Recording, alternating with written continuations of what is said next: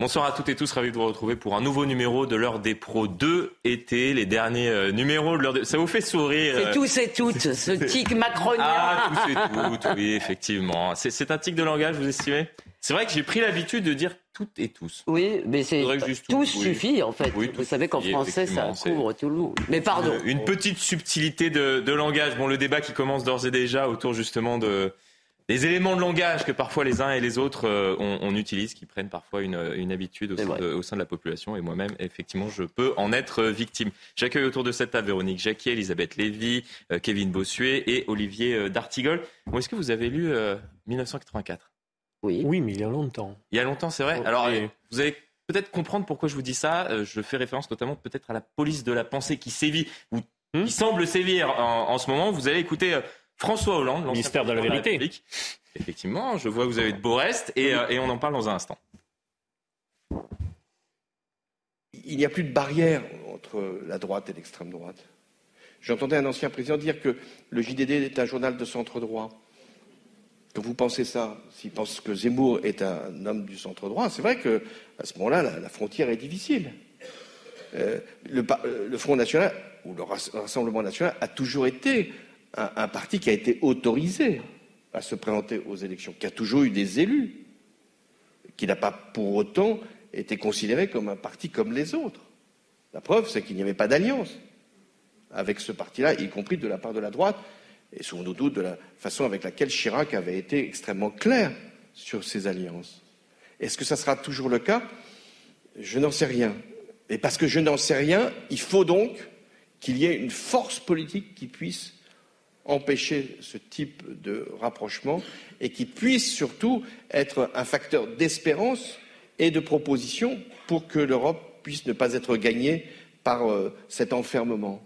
Alors, je vous donne la parole dans, un instant, mais je repris le, JDD de la semaine dernière, donc pour savoir si c'était un, journal. Alors, le JDD est plutôt un journal de, centre droit. Premièrement, je n'ai pas vu le nom d'Éric Zemmour. Je savais pas qu'il était euh, devenu le, nouveau rédacteur en chef du, journal, et je crois pas effectivement que les papiers euh, contenus dans, ce journal sont, tous des papiers d'extrême droite qu'on ne doit ah, pas lire s'il y a un journal qui existe et aussi parce qu'il y a ah, des, lecteurs, peut-être. Vous vous trompez parce qu'en fait, euh, comme Alain Finkielkraut avait une très belle expression, il disait on a fait cadeau du réel au Front National. Alors on pourrait dire au Rassemblement National. Donc tout ce qui parle du réel est considéré comme d'extrême droite. Évidemment, vous ne vous trompez pas.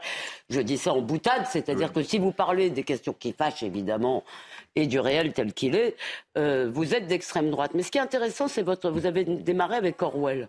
Et il y a eu quand même un grand changement, parce que quand Orwell écrit 1984, le danger, si vous voulez, le danger totalitaire vient d'en haut. Il vient d'en haut de la société. Il vient même pas de la société, il vient de l'État. Il vient du patron, il vient du parti, etc., etc.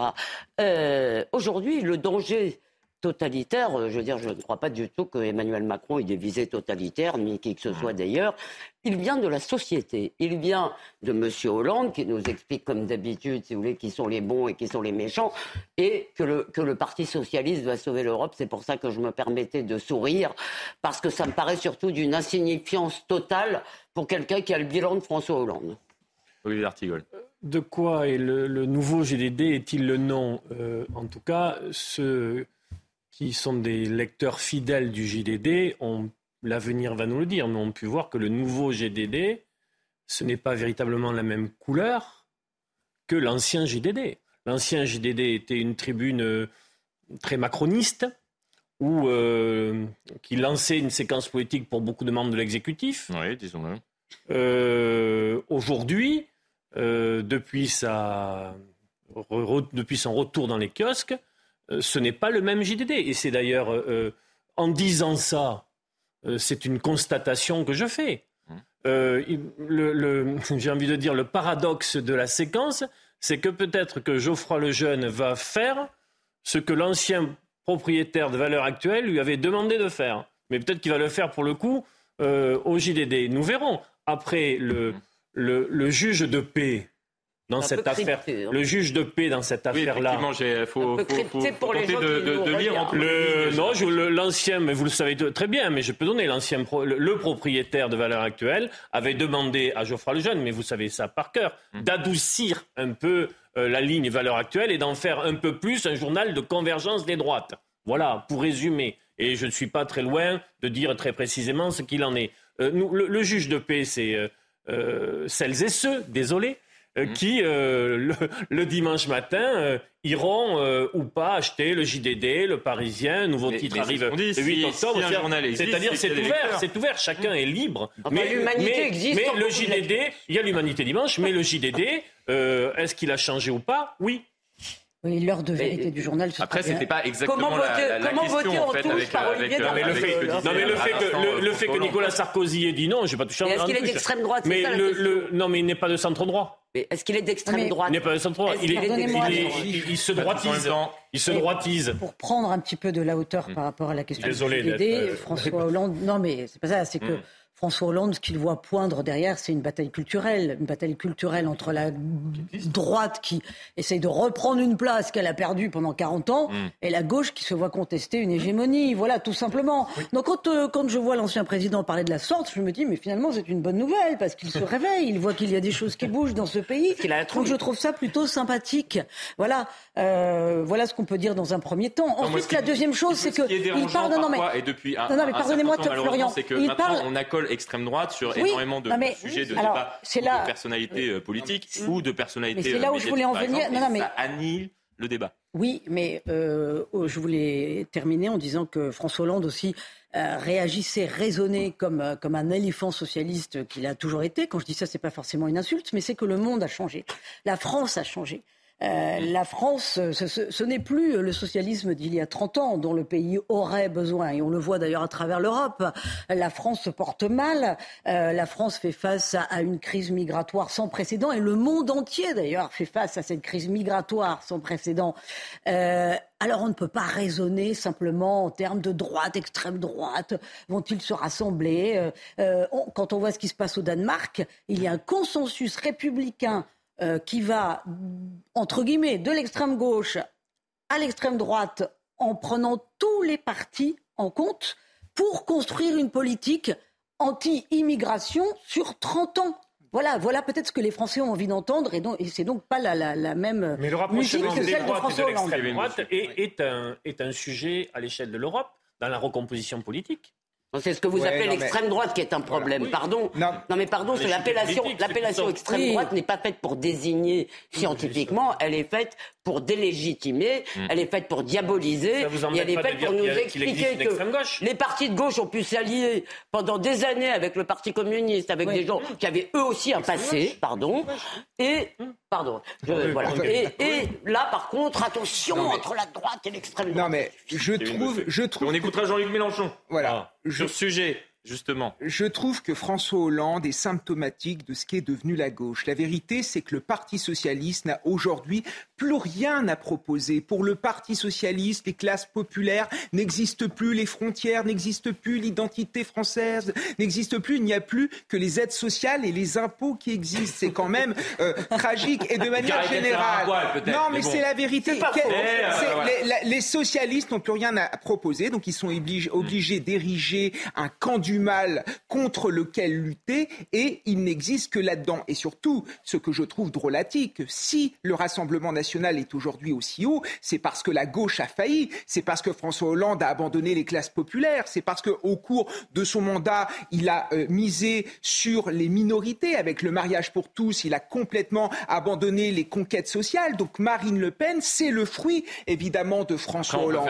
et de la droite. Euh, Kevin euh, et de la Et, dernière chose que je voudrais dire, je suis d'accord. Et dernière chose que je voudrais dire, que Monsieur Hollande aille voir Monsieur Faure, parce que quand même Monsieur Faure s'est complètement soumis à l'extrême gauche dont une partie est clairement islamo-gauchiste, et il a tué, Olivier Faure a tué Jean Jaurès. Donc quand M. Hollande critique le JDD, je trouve qu'il n'est pas dans son rôle. La presse est indépendante et qu'il aille plutôt critiquer ce qu'ont fait euh, ses amis parce que c'est inacceptable. Et le JDD ne vit pas de subvention, contrairement à l'humanité. Tout à fait. Qu'est-ce que vous racontez? Oh ben non, bien sûr. L'humanité le JDD ne vit pas de subvention. Non, le, JDD ne vit pas essentiellement.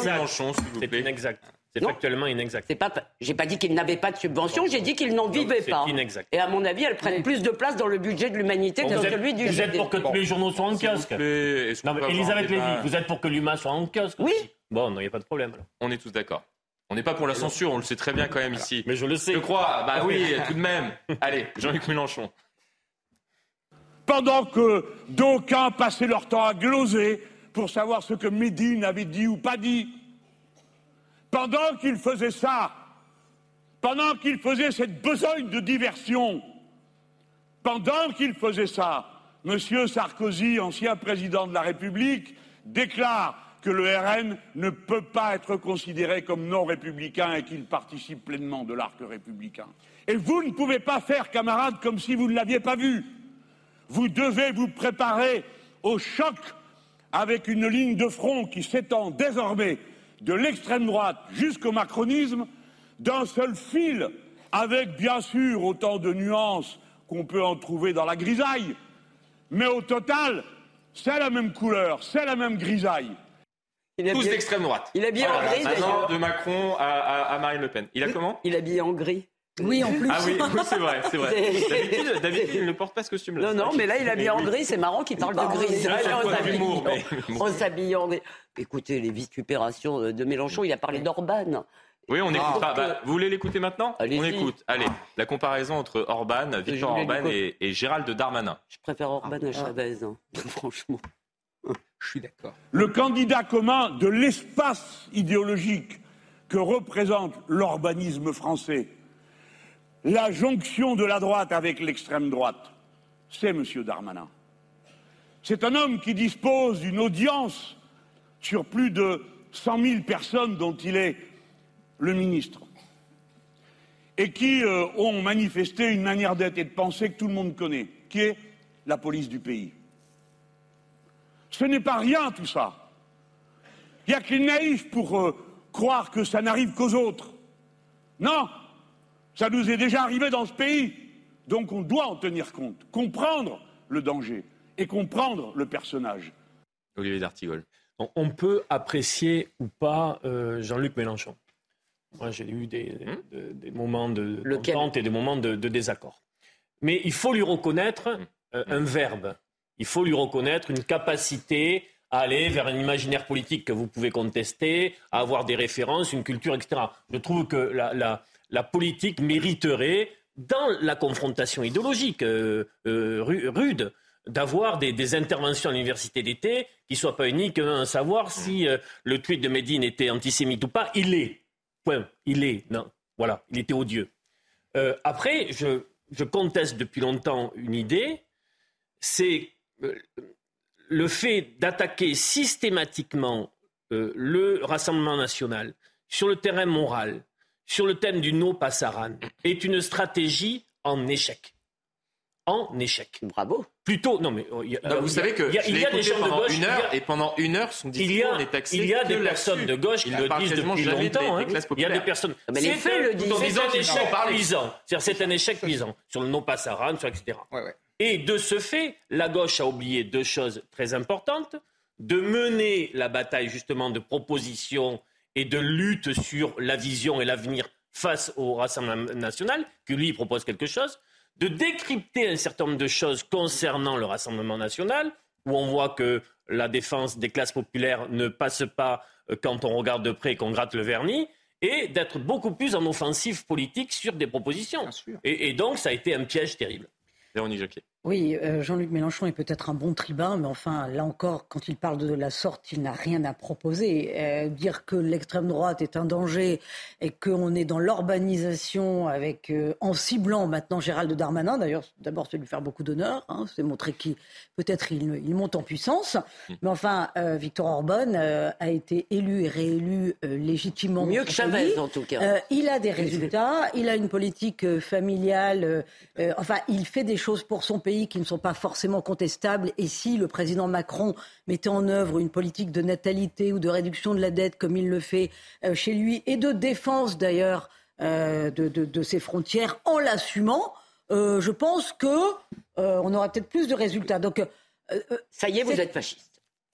Non, mais c'est pas ça. Mais c'est, on peut pas être binaire à ce point et dire, et dire ils sont tous méchants, ils sont tous mauvais. Il faut quand même apporter de la nuance. Euh, si les Hongrois votent et revotent pour Victor Urban, c'est qu'ils ne ah, sont pas malheureux. Voilà. Donc il y a un moment en France, on est quand même dans un appauvrissement du débat qui est absolument vertigineux. Je suis tout à fait d'accord avec Véronique, la vérité, c'est que dans le pays de Victor Orban, M. Mélenchon ferait un flop électoral parce qu'il n'y a pas de population communautarisée, il n'y a pas de population euh, islamisée, il n'y a pas de fractures identitaires comme il peut y avoir en mmh. France. Et la vérité, c'est que quand vous allez en Hongrie, les classes populaires votent pour Victor Orban parce que Victor Orban défend leur sécurité, défend l'identité, défend une politique familiale ferme et il est très populaire en Hongrie. J'y suis encore allé cet été. Vous parlez de Victor Orban, c'est un véritable héros là-bas. Autre chose que je voulais ajouter par rapport aux propos de M. Mélenchon, moi je suis désolé, Nicolas Sarkozy a évidemment raison.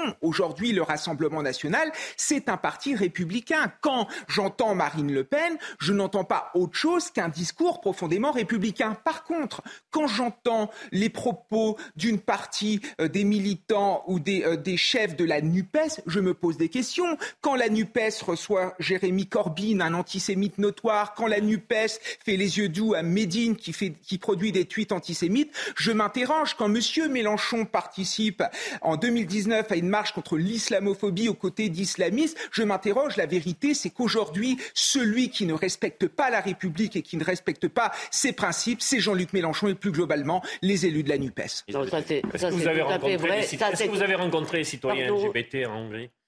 Est-ce qu'ils vous ont, est-ce qu'ils, vous ont dit la manière dont les choses se passent euh, et, les, très, très grandes inquiétudes qu'ils ont aujourd'hui euh, Olivier, je vais vous dire une chose. Non, Déjà, il faut. non, vous m'avez dessiné un, paysage ah euh, quasiment idyllique. Je n'ai pas rencontré de militants LGBT, mais moi, j'aimerais qu'on fasse tout d'abord la différence entre les militants LGBT et les homosexuels qui ne se reconnaissent pas forcément dans les revendications LGBT. Vous savez, en Hongrie, les homosexuels peuvent se voir, peuvent se rencontrer, peuvent vivre. Certes, il n'y a pas le mariage, il n'y a pas ce, genre de choses. Peut-être Victor Orban, non, j'ai vu passer, c'était pas le j'ai vu passer Alors, je suis d'accord avec vous, Olivier. Non, mais je ne suis pas d'accord avec la politique de Viktor Orban sur cette question, par exemple. Par ailleurs, non, mais évidemment, la Hongrie n'est pas le grand paradis des libertés et ça n'est pas non plus euh, le fascisme à nos portes. Et, comme vous l'avez dit, il est réélu. Et je trouve que pour quelqu'un qui a défendu des chefs d'État franchement douteux, euh, Mélenchon pourrait euh, s'abstenir de donner des leçons. Moi, ce qui me frappe, si vous voulez, c'est que ils sont vraiment partis, parce que moi aussi j'ai connu Jean-Luc Mélenchon à d'autres périodes, ils sont partis dans quelque chose qui est vraiment accablant. Et on a l'impression qu'ils ne peuvent plus revenir en arrière. Parce que dans ce, le, premier son, je crois que vous nous avez montré, euh, Florian, on l'entend faire une sorte d'allusion à la Shoah. Ça s'est déjà passé en France, les heures les plus sombres. S'il y a bien une personne qui n'a pas le droit aujourd'hui de dire cela, c'est Jean-Luc Mélenchon. Parce que ça suffit. Il a joué je ne dis pas que lui est antisémite, ni Médine d'ailleurs. Pardon. Je ne le dis pas. dans sa culture politique. Je, ne dis pas qu'il l'est, je le répète à chaque fois. Il n'empêche qu'il a joué, et il n'est pas idiot. Loin de là. Donc il a joué tout à fait consciemment avec l'antisémitisme qui sévit dans une partie de nos banlieues. Il a joué sur des références, il a joué sur des gens. Donc, si vous voulez, que Mélenchon ait un peu de décence, si vous voulez, et qu'il arrête si vous voulez, avec cette histoire des heures les plus sombres et de ce qui s'est passé en France. Parce effectivement, à chaque fois, il faut lire entre les lignes. Lorsqu'il dit euh, la police, c'est 100 000 hommes aux ordres de Gérald Darmanin, dont on sait collectivement ce qui Non, mais on est tous vous avez témoins. Raison, et vous avez parfaitement raison de souligner cette phrase qui est une insulte aux policiers. Pardon. Non, non, pardon, mais on est tous témoins du chaos, justement, que sème Jean-Luc Mélenchon à travers ses paroles et du spectacle donné par bon nombre de députés de la France Insoumise à l'Assemblée. Voilà, donc je pense que c'est QFD. Et puis il y a une voiture balai. C'est le Parti socialiste, puisque ah. le Parti socialiste suit euh, maintenant, effectivement, contrairement aux, communistes qui semblent progressivement se détacher euh, du discours qui est tenu par, par certains, euh, et je me tourne vers vous, Olivier D'Artigol, par certains élus de la, France insoumise. On a cité Jean-Luc Mélenchon, mais, mais, quand je vois et j'écoute le discours, par exemple, de, Léon Desfontaines par rapport à cela, qui, qui, représentera le Parti communiste pour, pour les élections européennes, voilà, par exemple, sur les questions euh, liées à, la police. Ou au patriotisme, tout simplement. Patriotisme aussi. Pour euh, les communistes, être patriote n'est pas une insulte aujourd'hui. c'est illustré euh, par cela. Et la jeune garde s'illustre également par, par cette différence. On verra euh, justement s'il y a une liste commune ou non Visiblement, mais il n'y aura pas de liste. Pas de liste commune. Il y a Pourquoi je parlais de voiture balai Parce que Ségolène Royal pas de liste. Il n'y aura pas de liste. À gauche. Il n'y en a jamais aux européennes. Il faut bien savoir, mais ça, elle n'est plus personne à gauche. Il faut bien savoir que la NUPS est un accord électoral conjoncturel sur une séquence très courte entre une présidentielle et une législative. Euh, ça s'est passé dans les conditions que vous connaissez mais qu'il n'y a pas eu un seul groupe à l'Assemblée nationale, qui aurait été là pour le coup une intégration. Il y a quatre groupes, et vous avez bien vu que Fabien Roussel, d'autres dirigeants communistes, ont une autonomie de pensée, de réflexion, d'action euh, totale. Il y, aura, il y aura, la décision est prise, une liste. Les Verts hum. en font une, il me semble. Les Insoumis sont dans un jeu euh, avec Ségolène Royal aujourd'hui qu'il va falloir euh, décrypter. On va écouter ce qu'elle a dit aujourd'hui. Donc il n'y a pas de sujet là-dessus. et pourquoi il y aurait une liste commune alors que c'est la proportionnelle? Ça n'aurait pas de sens. Mais, bah, par-delà ça, c'est le dernier argument, mais c'est pas. Ça n'a pas de sens en plus. Il n'y a pas exactement le même projet. Ils ne s'entendent sur rien. Peut-être peut-elle seulement prendre la lumière pendant quelques temps. Oh. Voilà. Hein? Par exemple, pour revenir à, Jean-Luc Mélenchon, effectivement, il y a cette, cette proposition donc aujourd'hui de, de, Ségolène Royal. Si la gauche n'est pas unie aux prochaines européennes, elle disparaîtra. Elle aura tellement déçu dans sa euh, division.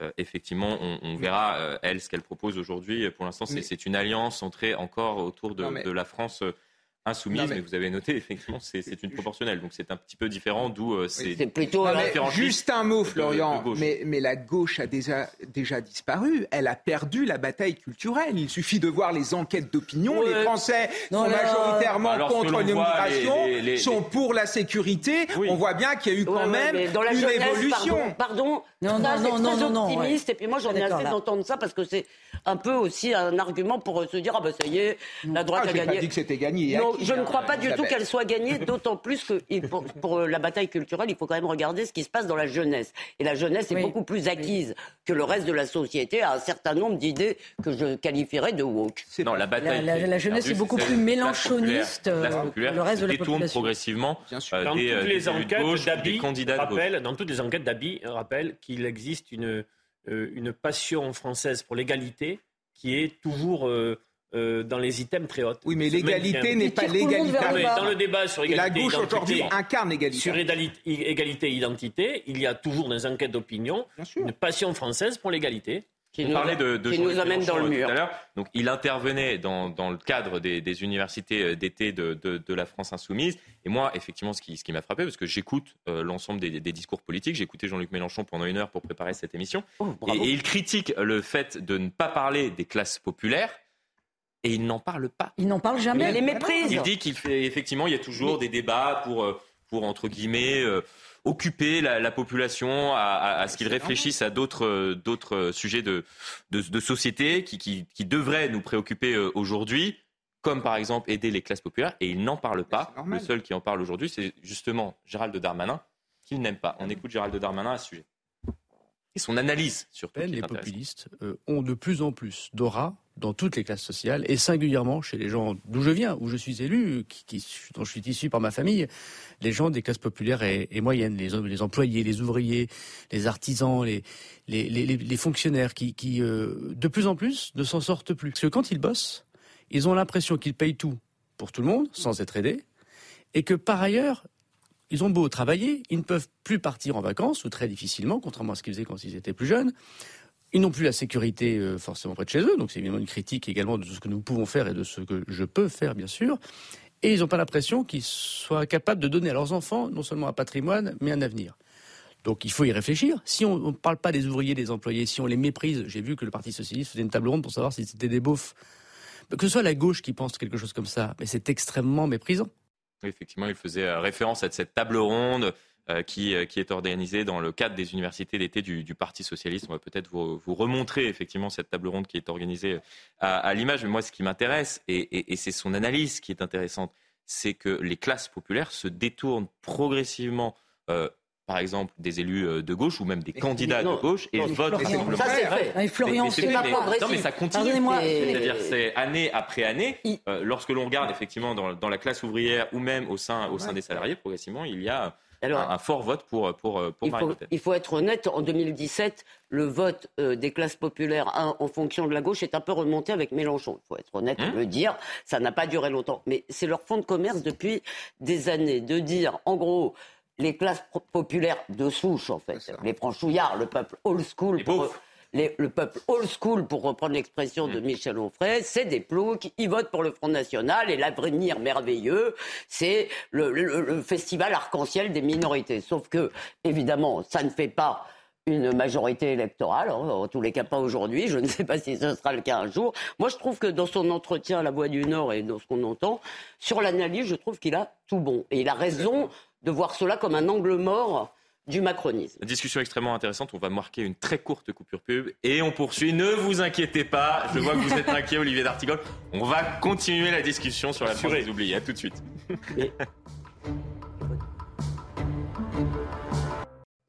De retour sur l'heure des pros 2 été, la discussion se poursuit dans un instant avec mes invités autour de la France des oubliés, thème de discussion euh, que nous avions juste avant cette coupure pub. Mais avant cela, c'est le rappel des principales actualités avec vous, Somaya Labidi. Bonsoir. Euh, Bonsoir Florian, bonsoir à tous. À la une de l'actualité, euh, l'intersyndicale va lancer un appel à la mobilisation le vendredi 13 octobre. Au cœur des revendications de meilleurs salaires, l'égalité homme-femme ou encore la défense de l'environnement. Le communiqué validé par les huit principaux syndicats sera publié euh, dès ce lundi. Les suites du crash aérien qui a coûté la vie d'Evgeny Prigogine ce mercredi à Moscou. Les enquêteurs indiquent avoir retrouvé les dix corps des victimes et les boîtes noires. Paris évoque pour sa part des doutes raisonnables sur les conditions de cet accident. L'annonce de la mort de l'homme à l'origine de la rébellion menée contre Moscou en juin fait beaucoup parler et douter. Euh, Tous les regards sont désormais tournés vers le Kremlin. Et puis les 23 championnes du monde refusent de jouer pour l'Espagne sous la direction actuelle. En cause, le baiser forcé sur l'une d'elles par Luis Rubiales. Le patron du foot espagnol s'est excusé pour son geste, mais refuse catégoriquement de démissionner. Le secrétaire d'État espagnol au sport enfonce le clou. Victor Franco s'estime que cette affaire constitue euh, purement et simplement le MeToo euh, du football espagnol. Euh, Voilà pour l'essentiel de l'actualité à 20h30, Florian. Merci beaucoup, euh, Somaya. Toujours en ma compagnie, Véronique Jacquet, Elisabeth Lévy, Kevin Bossuet et Olivier euh, D'Artigol. Allez, vous vouliez parler, Olivier D'Artigol, autour de cette France des oubliés. C'est en écho à ce que disait Elisabeth. Quel est le visage de Gérald Darmanin? C'est un Janus, il y a deux, deux faces, parce que si c'est celui qui fait sa rentrée politique sur euh, les Français qui gagnent moins de 2500 euros et à qui il adresse euh, un discours euh, plutôt juste euh, et assez habile dans euh, la tonalité, euh, si c'est lui, euh, tant mieux, mais l'autre visage est celui qui est aux responsabilités avec Emmanuel Macron depuis 2017. Ça n'est pas rien. Et, sur des, et, au budget, ce n'est pas rien.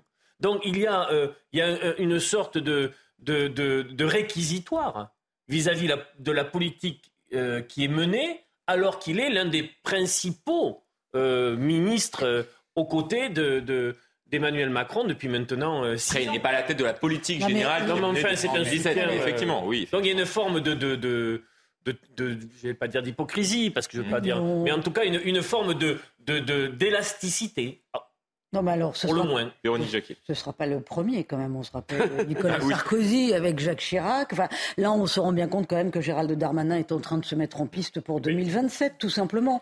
Et quand je l'entends parler, j'entends Nicolas Sarkozy en 2007. Hum. Ce qui est dramatique, c'est qu'on a l'impression que rien n'a changé. Alors, il tourne sa partition d'être celui à droite qui s'adresse le mieux au peuple. Il a raison d'essayer parce qu'il y a quand même un déficit et à gauche et à droite et que pour l'instant, on a le sentiment qu'il n'y a que Marine Le Pen qui y arrive. En tout cas, il y a cette traduction-là, électoralement parlant. Euh, donc, on, verra. Mais moi, je suis désolée, il, n'y a rien de nouveau sous le soleil. Après, il est suffisamment malin pour dire c'est le sujet des prochaines années, bien entendu.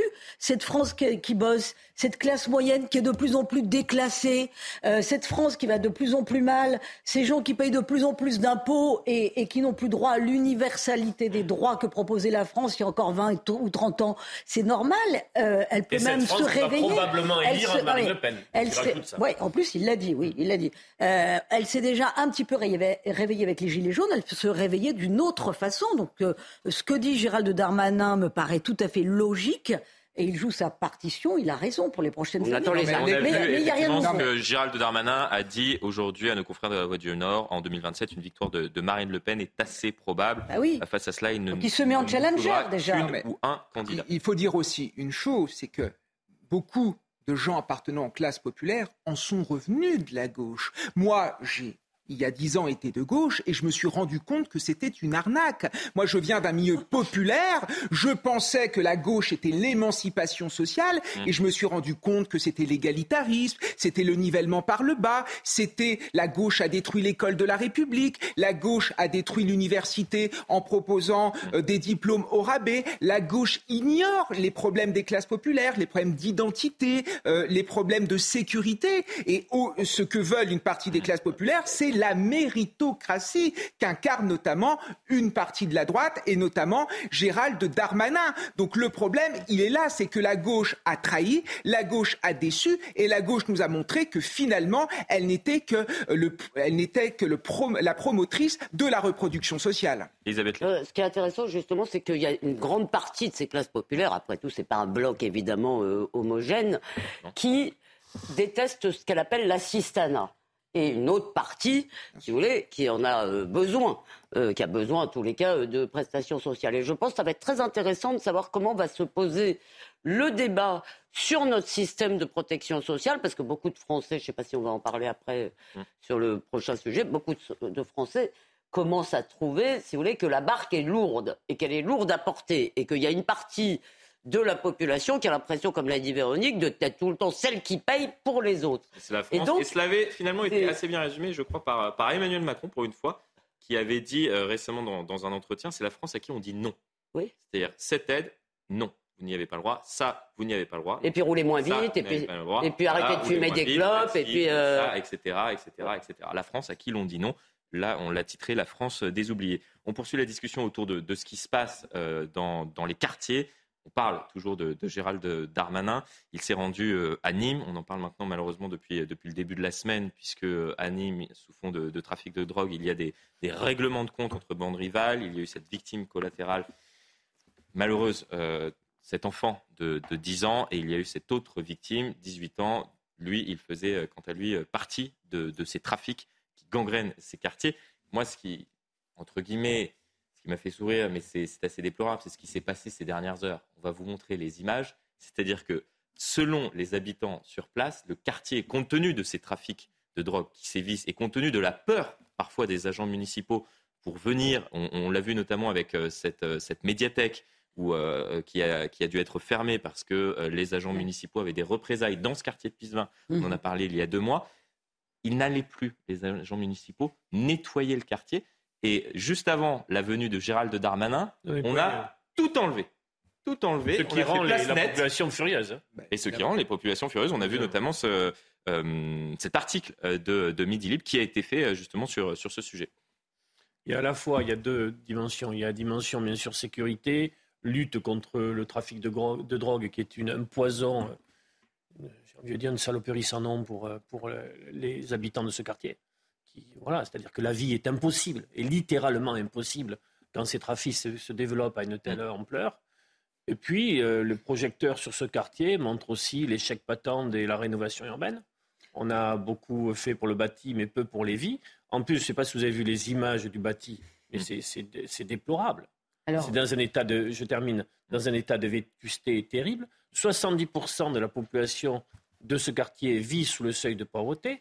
Comment voulez-vous que des ghettos de misère et de pauvreté à ce niveau-là puissent être une, une, une promesse, une, un- un- j'ai envie de dire, un, un esprit, euh, on dit de reconquête républicaine. La reconquête républicaine doit agir sur la sécurité, mais aussi sur les conditions de vie.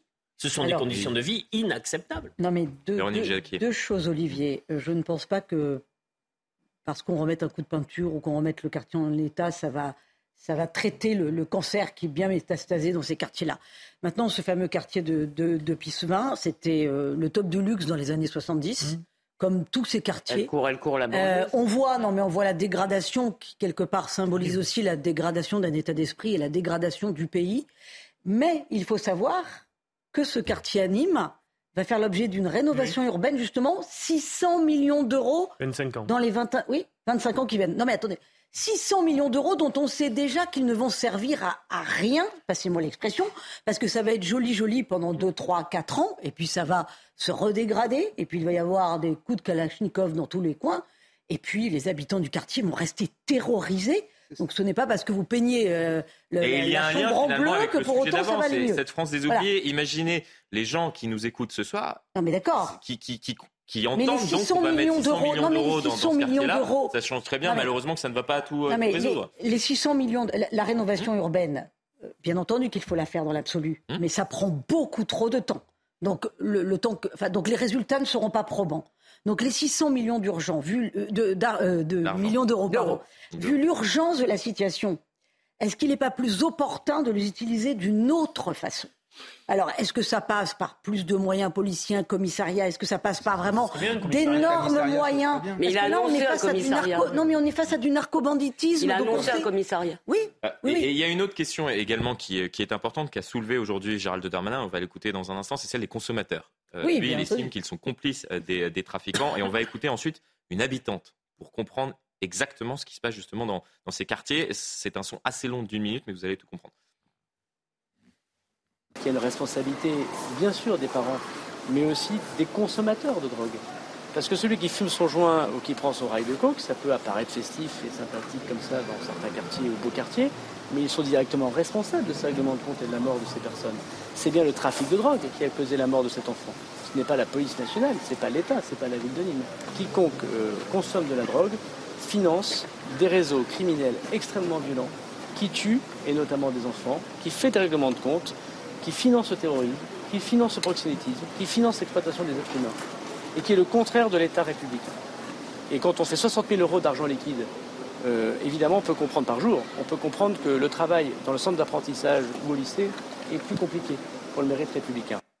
Et moi, ce qui m'a intéressé, c'est la dernière partie de son intervention, sur effectivement combien ça rapporte euh, les, trafics de drogue. Et dans ces quartiers-là, effectivement, c'est parfois une profession dans- en quelque sorte, par certains jeunes. Ils se c'est disent, mais 25 je 000 vais faire euh, bien plus d'argent que, que mes parents en quelques heures euh, à peine. Et on va écouter, euh, justement, comme promis, cette habitante qui résume justement euh, la, la situation dans, dans ce quartier-là et qui parle du petit jeune de 18 ans, 18 ans à peine, qui a été tué par une bande rivale.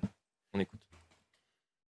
Moi, je trouve que la personne qui est morte cette nuit-là, le, petit jeune que vous dites qui, qui est en train de dealer, qui est en train de travailler dans le réseau, ok, certes, il est jeune, il est là, il fait son argent, on va dire, mais il a rien à voir avec les, les personnes haut placées de ça. Lui, il est là, il est jeune, il fait son argent, c'est de l'argent facile, ok, bon, c'est pas concevable. Moi, je trouve ça pas concevable, je suis pas tout à fait d'accord avec ça. Mais bon, si la personne, elle, si le petit jeune est là, il est en train de faire son argent, il travaille, il a rien demandé, il n'a pas demandé à se faire tuer, il n'a pas demandé à qu'on vienne tirer. C'est les plus haut placés enfin, qui devraient arranger ça. Je trouve que le petit, il est là, enfin, il...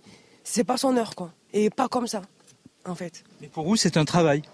Comment ça, un travail? De quoi? Ben non, mais vous parlez euh, le deal, pour vous parler, c'est son travail. Ben, c'est un travail comme tous les travails. Il y a, euh, enfin, il y a, il c'est un travail, on va dire. Ouais, c'est son travail. Il est là, il tous les jours, il fait son petit argent il- pour s'acheter son petit survêt. Autant peut-être qu'il n'a pas de mère, il n'a pas de père.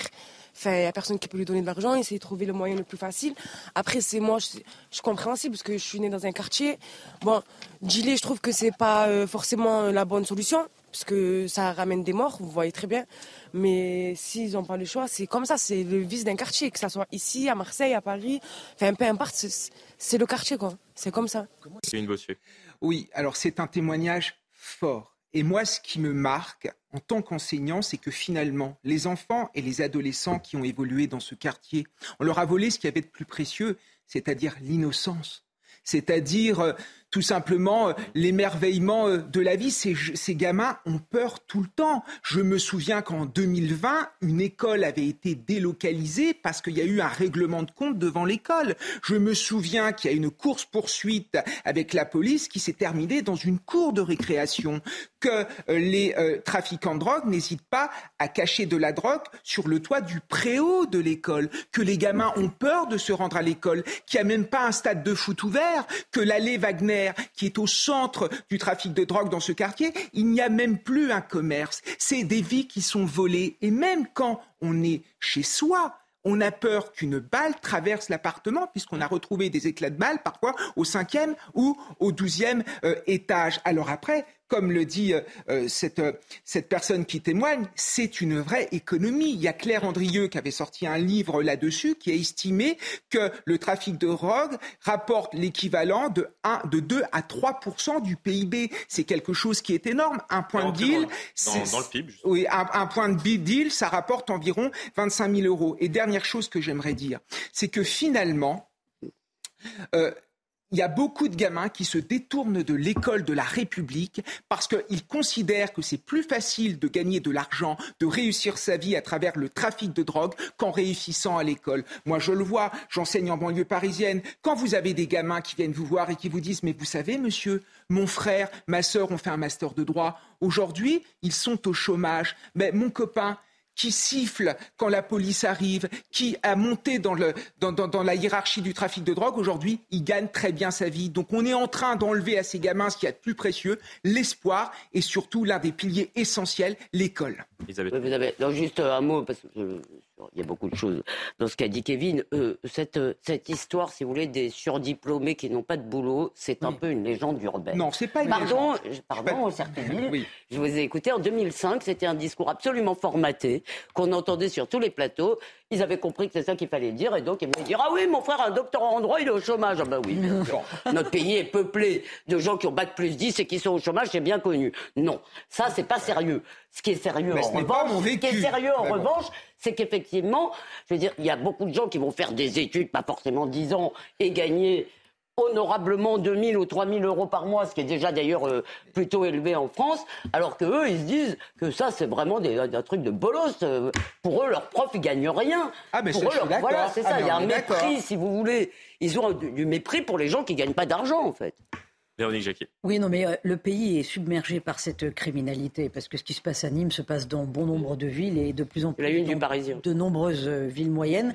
Et quand on entend euh, cette, cette personne dire bah, c'est un travail, c'est un travail, on voit bien qu'il n'y a plus de frontières, il n'y a plus aucune moralité, il n'y a plus de notion de bien ou de mal. Et, et ces gens, dans ces quartiers, vivent dans un monde parallèle parce que c'est un, c'est c'est un écosystème criminel qui fait que il n'y a plus de référence à l'État, il y a bien entendu plus de référence à la nation, il n'y a plus de référence au travail, il n'y a plus de référence à des valeurs. Alors comment voulez-vous, mais si, mettez-vous à des valeurs, mais pas forcément les oui, valeurs. alors pas, pas les valeurs euh, qui constituent, voilà, pas les valeurs générales, pas la morale commune, pas le bien commun. Euh, comment voulez-vous que Gérald Darmanin, c'est pas parce qu'on va avoir une rénovation urbaine à 600 millions d'euros ou qu'on va remettre le commissariat au centre de, au centre de la. C'est déjà pas mal, quartier. commissariat. C'est déjà pas mal, c'est déjà pas mal. Ça peut faire du bien, mais mais mais mais les mais les armes sont malheureusement trop trop faibles, On trop verra petites ce pour passe lutter. dans, dans ce quartier ces, ces prochains jours. Il y a eu euh, plusieurs escadrons de, de police qui ont été euh, dépêchés euh, sur place. On a parlé de la CRS 8, on a parlé du RAID. Il y a une CRS spécialisée également qui a été envoyée des officiers de la police judiciaire. On, on- on fera un bilan justement de, de tout ce qui se passe pour voir si effectivement il y a euh, des...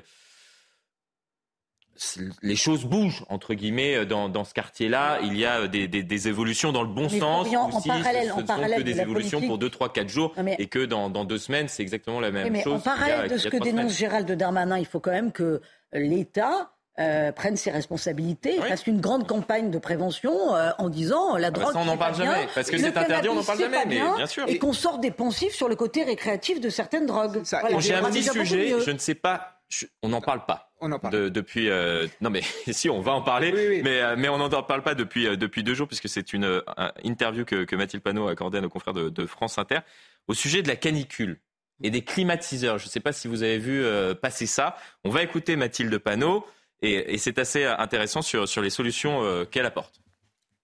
Sur la question des climatiseurs, sur lequel vous m'interrogez, les climatiseurs, on le sait, sont un facteur aggravant du dérèglement climatique, et y compris de la température en ville. Pourquoi? Parce que vous rejetez de l'air chaud à l'extérieur de la ville, et donc vous pouvez faire augmenter, et ça a été prouvé dans des études, jusqu'à 2 degrés la température d'une ville en utilisant des climatiseurs. C'est très lié aux matériaux de construction, quand vous avez du béton par exemple. c'est Donc il faut...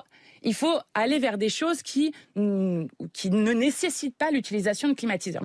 J'ai regardé, effectivement, il y a des études qui existent euh, sur euh, cette augmentation de degrés. Bon, il faut 9 jours d'une canicule similaire à celle de 2003. Mais, euh, mais ce qui n'est pas, euh, ce qui est pas dérangeant, c'est c'est le constat. Elle part de, de ce constat-là, c'est l'approche qui est dérangeante. C'est-à-dire que la solution, c'est l'interdiction. C'est pas la proposition d'une d'une d'une Et solution l'incitation. annexe entre guillemets. C'est on interdit et après. Surtout, ils considèrent, si vous voulez, enfin, je le pense, hein, ça, après tout, je ne suis pas dans sa tête, mais pour eux, un climatiseur, c'est déjà quelque chose de trop luxueux. C'est un truc de riche, si vous voulez. Pour les bobos. Un truc de bobo, un truc de riche, etc. Donc, effectivement, Peut-être pas, non, si? Peut-être pas. C'est pour ça que j'ai Bah, mis un doute moi-même en disant je suis pas dans sa tête, mais j'ai quand même le, j'ai quand même un peu ce sentiment-là. Oui, c'est que il faut trouver des coupables, et les coupables, c'est des gens qui vivent dans un confort effréné. Vous vous rendez Non. compte, un climatiseur Je suis d'accord avec Elisabeth parce que quand Julien Bayou veut interdire les jets privés, on est typiquement euh, là-dedans. Bon, Mais moi, ce c'est que plus je- Enfin, le climatiseur et le jet privé, Ouais, excusez-moi, mais c'est pas la même catégorie de personnes. Enfin, non, les, les Français Non, mais- qui nous regardent, qui ont un petit climatiseur, Ah, mais je vivre sous, euh, sous 40 Alors, degrés, euh, moi, je peux vous dire qu'ils ne se voient pas dans moi, un jet privé. qui- hein. Ce qui me marque dans loin, ce que certains. propose l'extrême gauche et les Verts et la gauche de manière générale, c'est toujours des sanctions, ce sont toujours des contraintes. Regardez ce qui est fait au nom de l'écologie. On contraint les gens. Regardez les fameuses zones à Alors qu'il y a des propositions hein, qui peuvent exister et qui sont extrêmement intéressantes. hein. Alors lesquelles des propositions qui Ah, mais être- pour euh, l'ensemble de pour pour tenter de d'abaisser la, la température Ah oui, dans, dans les sûr. villes, euh, voilà sur. euh, mais euh, malheureusement, on n'en parle jamais. Non, Ils mais en bien sûr, jamais. mais moi, ce que je voulais dire, c'est que l'écologie, ça passe, c'est l'écologie sanction. Regardez avec les zones à faible émission, on va interdire à certaines voitures d'aller dans les centres-villes. Regardez, on va contraindre les propriétaires de faire une rénovation énergétique dans leur logement dit, à qui gauche, va la coûter très cher et, et ça va être hors de prix. Donc, c'est toujours des sanctions, des sanctions. On ne fait pas avancer la cause écolo d'accord, Kevin. Mais moi, où je trouve que la France insoumise est pauvre en propositions, c'est qu'il y a de vraies choses intéressantes à faire en matière d'urbanisme et d'architecture pour réduire justement, euh, parce que là, on vit sur un modèle architectural qui date des années 70. Les grandes baies vitrées, les grands bâtiments, les grands balcons. Euh, voilà, vous vous prenez euh, directement le soleil sur la fenêtre toute la journée. Euh, je vous rappelle quand même que puisqu'on parle de décroissance, de modèle écologique, de réchauffement climatique, il faudrait peut-être penser à la façon dont vivaient nos anciens. Et ils n'avaient pas tort parce qu'ils s'en sortaient très bien, à savoir des petites fenêtres, des murs épais, on ferme les persiennes le matin. Dans le sud de la Des France, petits- moi je suis méridionale, on vit encore comme ça et on s'en Bon, porte des très bien. petites fenêtres, c'est pas forcément un idéal absolument. Non, euh, mais effectivement, dans Non, le sud de la France, dans les, dans les, dans les construit- villages, la- les constructions, les rues sont plus étroites, les Oui, fenêtres sont plus Ce étroites. les qu'on construit. Actuellement, notamment en matière de logement social, est une aberration. Et on se rendra compte, malheureusement, dans 30 ans, quand ce sera trop tard. C'est 25% des ménages euh, français qui ont un climatiseur. Je ne crois pas que ce soit 25% qui, qui volent en jet. Non, mais je Sinon, effectivement, on aurait peut-être un problème. euh, euh, Elisabeth sur la haine des riches, elle avait tout à fait raison là-dessus. Je Oui, dis on juste que dans leur imaginaire, à mon avis, il y a un peu de ça. Mais Olivier. Euh, il y a dans des villes maintenant des réflexions et des, des projets qui sont lancés pour lutter et réduire les îlots de chaleur urbains. Des choses très positives qui se font. Hum, Bien sûr. Euh, sur Mathilde Panon, moi je suis pas un bon client. J'ai passé une grande partie de, ma, de mon été avec la clim. Parce que je défends le nucléaire, euh, parce que j'ai mangé peut-être un peu trop de viande. Vous allez finir au Mais j'ai cachot. pas fait de, de jet. Oh là là Je là euh, mais- plutôt sur un paddle. Donc, euh, Faites bon, c'est le, seul, attention. le dernier élément, le seul qui peut me sauver un peu du du, camp du tribunal populaire. Mais bon. Oh là là, la Donc, je vis- masculinité, je vis serez dange- jugé durement. je vis dangereusement. la masculinité toxique, oh là là. Non, mais je souhaitais finir effectivement par, par un sujet plus léger. Et, et moi, ce qui me, ce qui me sidère, c'est qu'à chaque fois, on est dans, dans l'interdiction alors qu'il y a énormément de propositions Non, qui mais existent. Et vous en avez parlé et on en parle Mais- sur ce plateau. Et, et merci, Véronique Ouais. et Jacquet, Mais- effectivement, d'avoir, euh, d'avoir apporté C'est pire que ça, parce qu'en fait, avec ce Il nous reste, discours allez, 10 secondes. punitif, Mais ils le- vont le- dégoûter attention. les gens C'est ce que je de la question. Mais C'est pire, c'est pire que d'être à côté des bonnes solutions. Ben voilà. Mais c'est, on en revient encore à la France à qui on dit non. Non, pas de climatiseur. Bah ouais, Et vous faites comment? Les gens sont là. débrouillez. Souffrez. bon, non, ça vous a fait rire. Moi, je vis bien, moi, sans climatiseur. hein. Mais moi, j'ai pas de climatiseur non plus. Moi, moi pour, pour le coup, je pourrais avoir une discussion, effectivement. Oui, vous savez, vous, vous êtes. euh, oui. Moi, je suis j'ai pas de climatiseur. Mais je suis trop pauvre pour avoir visiblement un climatiseur. Donc, mais. Bon, allez. Non, ah, Ah, Elisabeth Lévy n'a pas conclu, c'est vous. alors que je vis dans une Alors. euh, énergétique comme euh, effectivement énormément de, de Français, ça c'est un autre sujet effectivement. Euh, Euh, ah oui. J'espère qu'on pourra en parler. Vous avez passé un bon moment Très bien. Je suis en débord. bon. Désolé, désolé, comme d'habitude, malheureusement. Euh, très belle soirée sur CNews, l'information se.